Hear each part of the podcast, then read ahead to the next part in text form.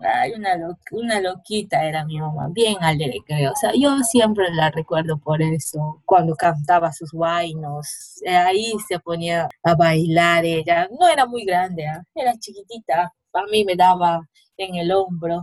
O sea, era, era bien bajita. Tenía su pelo lacio, me acuerdo que yo le decía, ay, no, mamá, yo quiero hacerme, quiero que mi pelo sea como el tuyo, bien lacio, negrito. Era así redondita su cara tiene los mismos ojos que yo, así marroncitos claros, aunque de ella eran más claritos. En lo que va del año, los feminicidios han aumentado 7.7% en nuestro país. a flor de piel, que necesitan tener la protección del Estado. Pida, pero en muchos casos, en el sur de la ciudad se cometía un feminicidio, además de La mayor denunció que su esposo había tratado que continúa incrementándose en nuestra... Ellas eran personas ellas tenían nombre, ellas ya viven aquí. Soy de Perú, tengo 29 años, soy hija de la que en vida fue María Alvarado Cruz. Y como ustedes saben, que sigo luchando por justicia. Escucha, mi mamá fue lo máximo, bien humilde, humanitaria. Escucha, no tengo, o sea, no tengo palabras para, para decir. Fue única. Mi madre fue para nosotros, sus hijos y para las que le conocimos bien de cerca, escucha, fue un amor de persona, lo máximo, lo máximo. Este, mi mamá eh, nació no exactamente en Rioja, sino en Amazonas, en un pueblito llamado Santo Tomás, que queda en, la, en las cimas de un cerro. De lo poco que ella tenía de su negocio, porque era comerciante, de lo poco que tenía ella, era, le gustaba apoyar a las personas que necesitaban, a las personas que ya estaban enfermas, muy muchachera, le encantaban los niños. Y ella era, veía algún niño así humilde, esto, ella les llamaba, ya les estaba ayudando, ya les estaba dando comida, ya les estaba regalando fruta o les estaba haciéndoles dar dinero o eso para que compren, porque, o sea, en realidad ella siempre lo que decía era, este, me hacen recordar cuando yo no, no tenía y ahora lo poco que yo pueda ayudar siempre voy a compartir. Eso, eso siempre decía ella, que como ella se crió en, un ambiente donde hubo de carencias y lo poco que ella podía compartir lo hacía ya sea con cualquier persona que realmente lo necesitaba. O sea, cuando tú te ibas y le decías, doña Mari, ¿me podrías ayudar? Ella nunca te decía no ya, ya no hay ningún problema, cuando alguna persona necesitaba de ella, estaba enferma, y si, hay, y si se podía hacer actividades, eso, ella era la número uno, que estaba ahí ayudándonos en hacer las actividades y eso. Yo recuerdo perfectamente que cuando era niña, em, me hacía todos los gustos por haber y no habidos me andaba como una muñequita, ya a los peinaditos, a los pilis, a los carmines color de la ropa, a los zapatos. en, ese, en ese entonces estaba a la moda había unos zapatos tejidos a crochet, me los hacía, me tejía mi, mi, ropa de baño, o ya me estaba tejiendo mis chompitas y así, vestida como una muñeca, desde la cabeza hasta los pies. Ya recuerdo, recuerdo muy claro que, que o sea, la hermana de mi papá le decía a mi papá, este, mira, la María todo, la de, todo lo que sale le compra, le compra a, la bebé y no es así, le van a mal acostumbrar y esto. Y yo recuerdo que mi mamá decía, para algo yo trabajo, para algo yo, yo estoy trabajando, o sea, para comprarle a mi. Es más, es mi única. Y siempre decía así.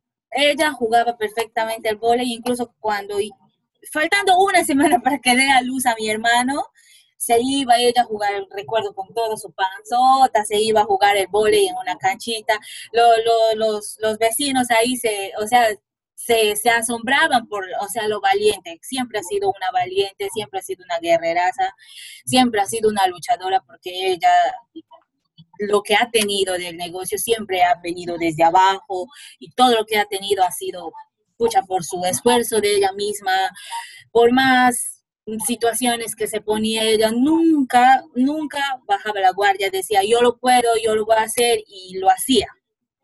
le encantaba el volei. Esa es una de, de, las cosas que yo he heredado porque desde chiquita me jalaba, me iba llevando a sus partidos de volei infallables porque ya era a las 3 de la tarde salir de la casa e irnos a jugar el volei y regresábamos a las 7, 7 y media recién del volei.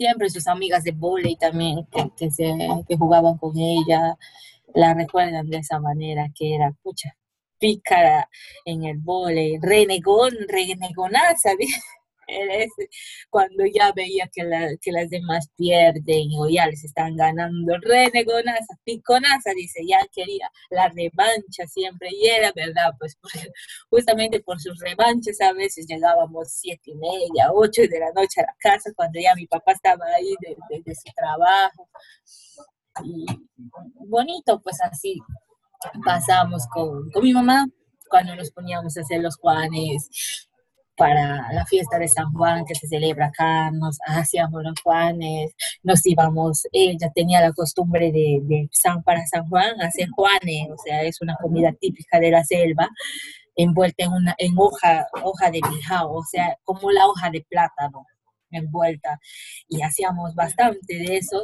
y, nos íbamos al canto del río a comer. Eso ya era fijo y, y, era bonito, pues porque nos íbamos toda la mañana, o sea, decía, ay, no, ya no quiero cocinar, decía, vamos a hacer los Juanes y mañana nos vamos al río. Recuerdo también que le encantaba criar sus gallinas era una loca criando gallinas, le gustaba criar y recuerdo una vez que una gallina se había perdido, o sea, por un barranco, porque en, Río en la, la, casa de mi papá es bien grande, sacó una huerta grande y se había pasado a la otra huerta y de la otra huerta se había ido a un barranco.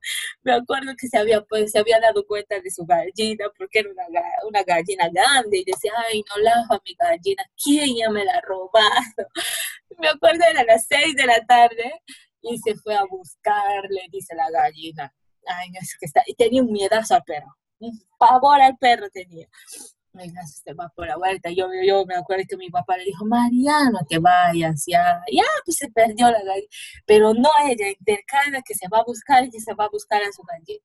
Y mi papá le dijo, ay, no, ya hay de picar una víbora, así, ven acá, ya, mañana ya le no, que me voy, ahorita me voy, a Nunca me olvidar que vino gritando porque el perro venía siguiendo lo que le había hecho. Corre toda la huerta, toda una manzana, a venir a pedir auxilio. En eso que viene a pedir auxilio, me acuerdo que con el alambre del cerco se cerra, así se abrió la, la rodilla.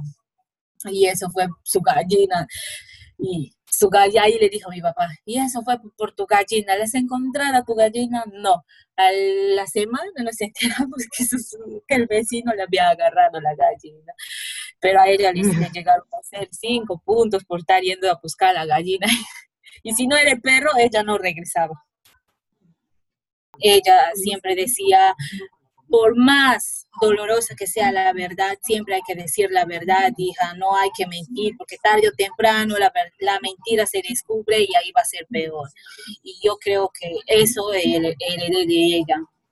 Y, y, para mí es, es mi ejemplo, ella que nunca se ha rendido, que nunca dijo, no, esto no lo voy a lograr, y no, o sea, como le digo, por más obstáculos, ella siempre salía adelante y siempre decía, yo puedo, lo voy a hacer y lo conseguía. Ella se hace del negocio, lo recuerdo perfectamente, cuando yo era un niña.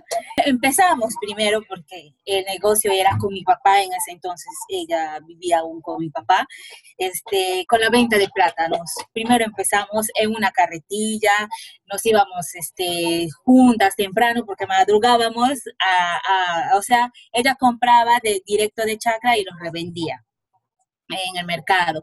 Y así poco a poco, poco a poco, ella se puso una bodega con la ayuda de mi abuelito, porque mi abuelito le, ayudó este, con un dinero y parte y la otra parte fue la ayuda de mi papá.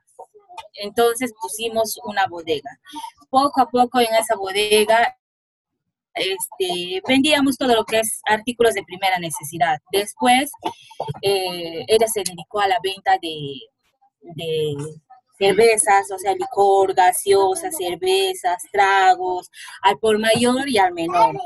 Ella era siempre la que atendía porque era una persona bien carismática, alegre, bromista.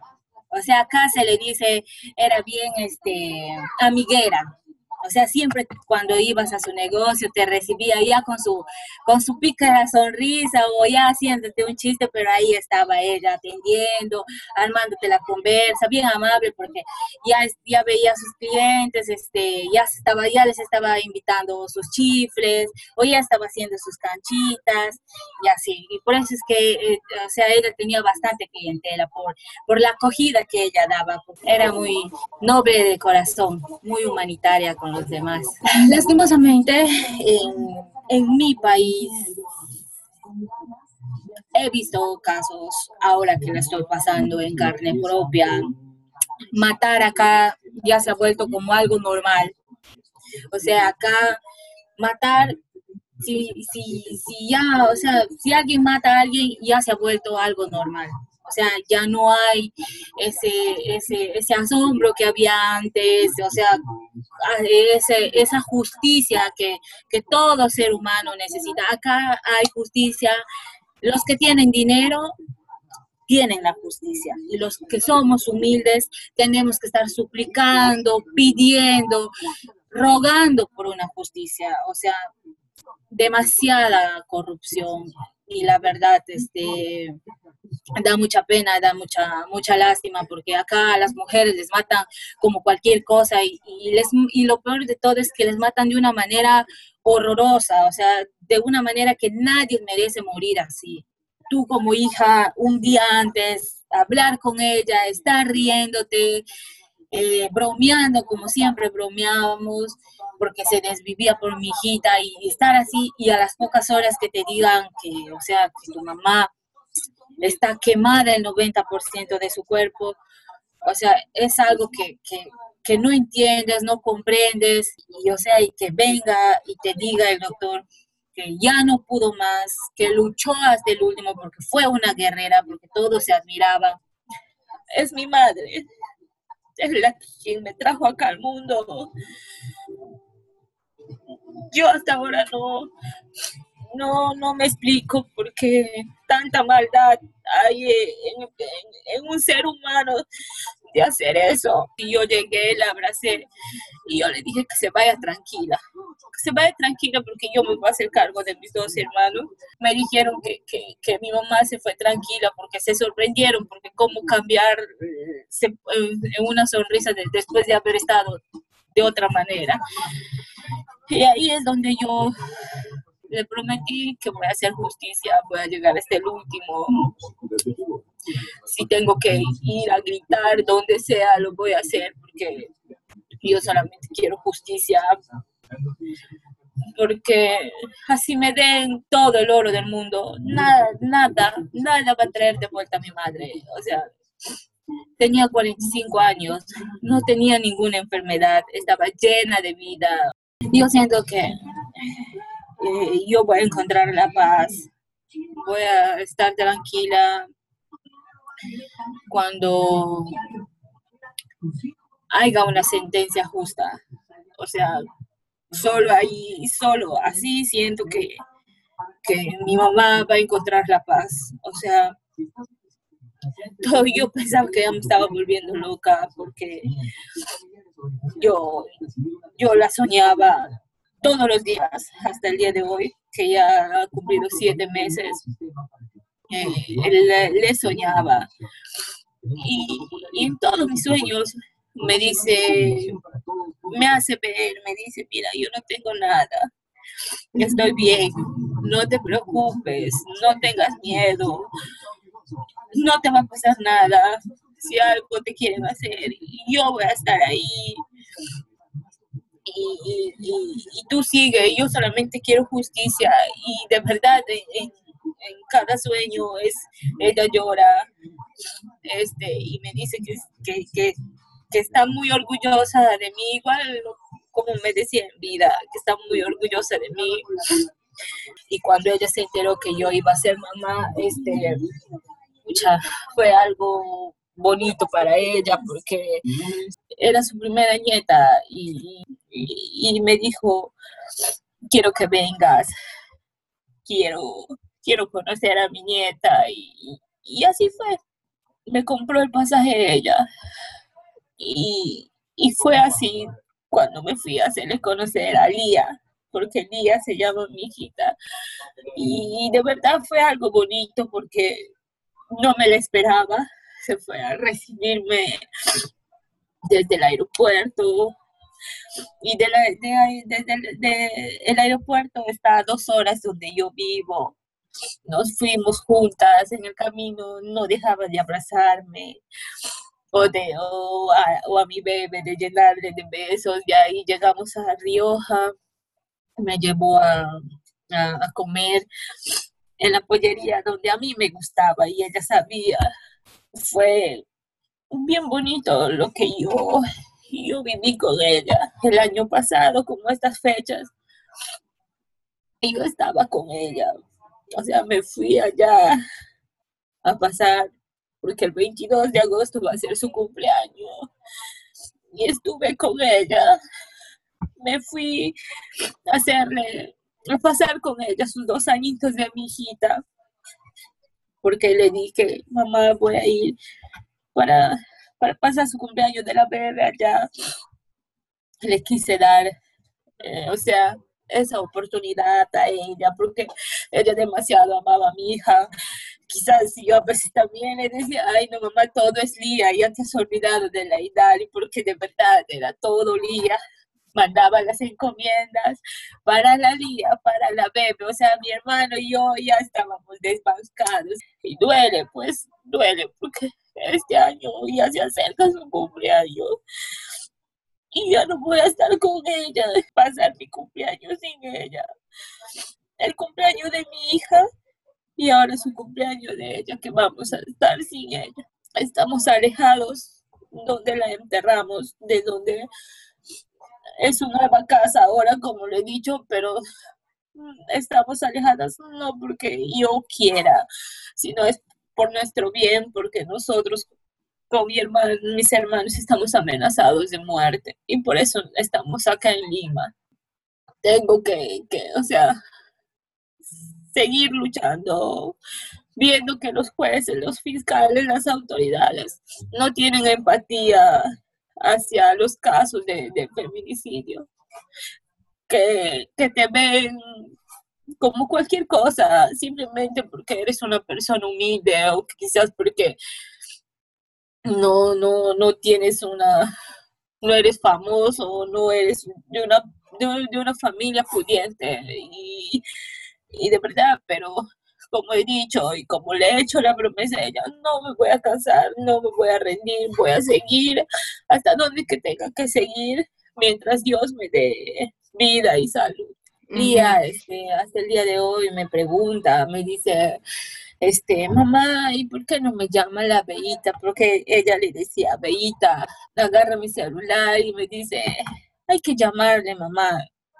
Y entonces yo lo que he hecho es decirle que la veita se ha ido de viaje al cielo y que la luna más grande, la estrella más grande es la veita Bahía. Y lo más bonito de todo esto es que mi hijita era bien pegada a ella, o sea, a pesar del distanciamiento que tuvimos nosotras y todo, pero eh, cuando se conocieron hubo esa conexión tan fuerte que mi hijita jalaba para mi mamá. O sea, y cuando estábamos en Río, mamá, vamos a la Beita Maía, vamos a la Beita Maía. Y, entonces, este, duele, pues, que, o sea, que estaban empezando a, a vivir juntas, porque ella me decía, no te preocupes, anda, pasea tú, yo me voy a encargar de la bebé y se iba y le llevaba y, se iban pues al mercado, se iban, hasta se fueron de, a coger mandarinas en la chacra y o sea, ahí era algo bonito y todas las veces ella ve su foto y le dice, Abita María, me has de cuidar, o sea, es algo tan bonito ver que mi hijita, a pesar del tiempo, no se ha olvidado y como yo le dije a mi esposo, todo el tiempo mientras yo viva, yo siempre le voy a hablar a mi hija de mi mamá, porque me hubiera gustado que ellas disfruten más, que mi hija disfrute más de su abuelita, porque ella me decía siempre, hija, has vuelto a nacer en la bebé. Y, trataba de, de cómo me hacía a mí, ya mi, mi, mis cachitos, esto. Mi hijita no tenía pelo, recuerdo, y me decía, es una pelachita igual que tú, así has sido tú, cuatro pelos, pero ve, mira, esto le he comprado, hay que hacerle, y se ponía a hacerle ahí sus, sus, sus, sus, sus cachitos, o si no, decía, hija, mira esto, esto le he comprado en el mercado y, de verdad es algo bonito porque ella siempre ya, ya se estaba preocupándose, ya estaba las de dar de comer a la bebé, esto, a veces me llamaba y, había un tiempo que mi hijita se enfermaba y me decía, dale esto, dale el otro, esto de acá, esto, y de verdad, o sea, gastábamos tanto en doctor y con lo que ella nos decía, se sanaba la bebé. Y, y de verdad, ahora me, me, siento sola porque a veces se me olvida y, y agarro mi celular y, y, me, y quiero llamarle y, y, de ahí recuerdo que, que ella ya nunca más me va a contestar. Y es difícil, pero ahí estoy y quiero que, que, que, todos la recuerden por la persona buena que ha sido, por la persona de un corazón grande, por, por ser bien alegre, bien pícara, chistosa era, ya amiguera, estaba ya ahí con sus bromas, bromista. para nosotras fue la mejor, la mejor mamá que tuvimos, porque ya siempre, ya estaba, ya nos llamaba, pero ya estaba con alguna ocurrencia o algún chiste ya en su, en su cabeza. Te sacaba una sonrisa cuando estabas triste o cuando pasaba algo, te decía, hija, no estés así. Cuando lo único que ya no tiene solución es la muerte, pero mientras tengamos vida, todo hay solución. Y ya pues ya no está ella, pero lo bonito de todo es, como te digo, que la gente ha, ido con gran multitud a, su, a, su, a su velorio con decirte que cuando vimos tanta gente no sabíamos qué hacer, porque acá en Perú la costumbre es en los velorios dar comida, café, todo eso, y decíamos, ¿y ahora? Y estábamos, o sea, en una situación que, o sea, nos agarró así desprevenidos y gracias a Dios llegaba la gente trayéndonos sacos de arroz, este, panes, bolsas de panes, sacos de azúcar, o sea, con decirte que un cuarto llenecito de, de, de, cosas, de víveres que nos, nos dio la gente. O sea, eso quiere decir y habla mucho de mi mamá, que, o sea, la querían porque era una gran persona, ya con todo el mundo, ya estaba ella, ya muy amiguera, y eso también he heredado de ella. O sea, yo también amiguera, soy ya por aquí, estoy por allá, con, con las amigas, los amigos, ya estoy riéndome, ya, aunque, aunque ella decía, no, hija, demasiado coqueta, ya porque me han dicho que soy así, ya estaba. Y yo le decía siempre, decía, ay no mamá, la vejez ya que no te ya, ya te estás alocando ya. Y me decía, ¿cuál vieja? Vieja tu calzón, me decía, o sea, siempre así, ella era, era única. Era un señor muy celoso, pero lastimosamente mi mamá no confió en mí porque yo sé que ella no lo hizo por cuidarme a mí, porque sabía el carácter que yo tenía y sabía que ya con el Señor yo me había enfrentado dos veces, ya me había ido a manos con el Señor dos veces antes que sea mamá, cuando era jovencita, porque, este, como te digo, bien saco las garras por mi familia, y, no me gustó que el Señor a mi hermano le quiso pegar, al otro también, y por eso es que nos fuimos de manos. Y entonces, este, ya pues, yo sé que eso hizo a mi mamá que no me cuente la situación que iba pasando, porque no era la primera vez que atentaba contra su vida y yo recién me enteré cuando ya mi mamá estaba muerta, no entiendo por qué mis tías tampoco nunca tuvieron a lo menos la, valentía en me sabes qué, hija, esto está pasando con tu mamá, no entiendo por qué. Y lo que yo no me explico es por qué mi mamá no reaccionó a tiempo. Y, y yo sé que por eso mi mamá nunca me contó a mí todas las cosas que ella estaba pasando y tampoco yo, yo no logré entender a tiempo porque cada vez que hacíamos videollamadas ella se quedaba mirándome a mí, se quedaba mirando a mi hijita y, me decía no mucho que me ama y se ponía a llorar. Yo pensaba que lloraba pues de, de, de, pena o de, o de vernos, ¿no? Pero ahora entiendo que, que ella lloraba porque porque ya presentía algo, porque siempre me decía, el día que yo me muera, el 24 de diciembre cuando hicimos videollamadas, eh, ella me dijo, o sea, se puso a llorar, ¿no? Que otra Navidad sin ustedes, sin la bebé, me dijo así, y se puso a llorar. Y yo le dije, ¿pero por qué lloras? Le dijo así. Y me dice, este, el día cuando yo me muera, y yo le dije, hierba mala, mami, nunca muere le dije yo. Y ella, o sea, se empezó a reír y al, día y medio pasó esto de mi mamá.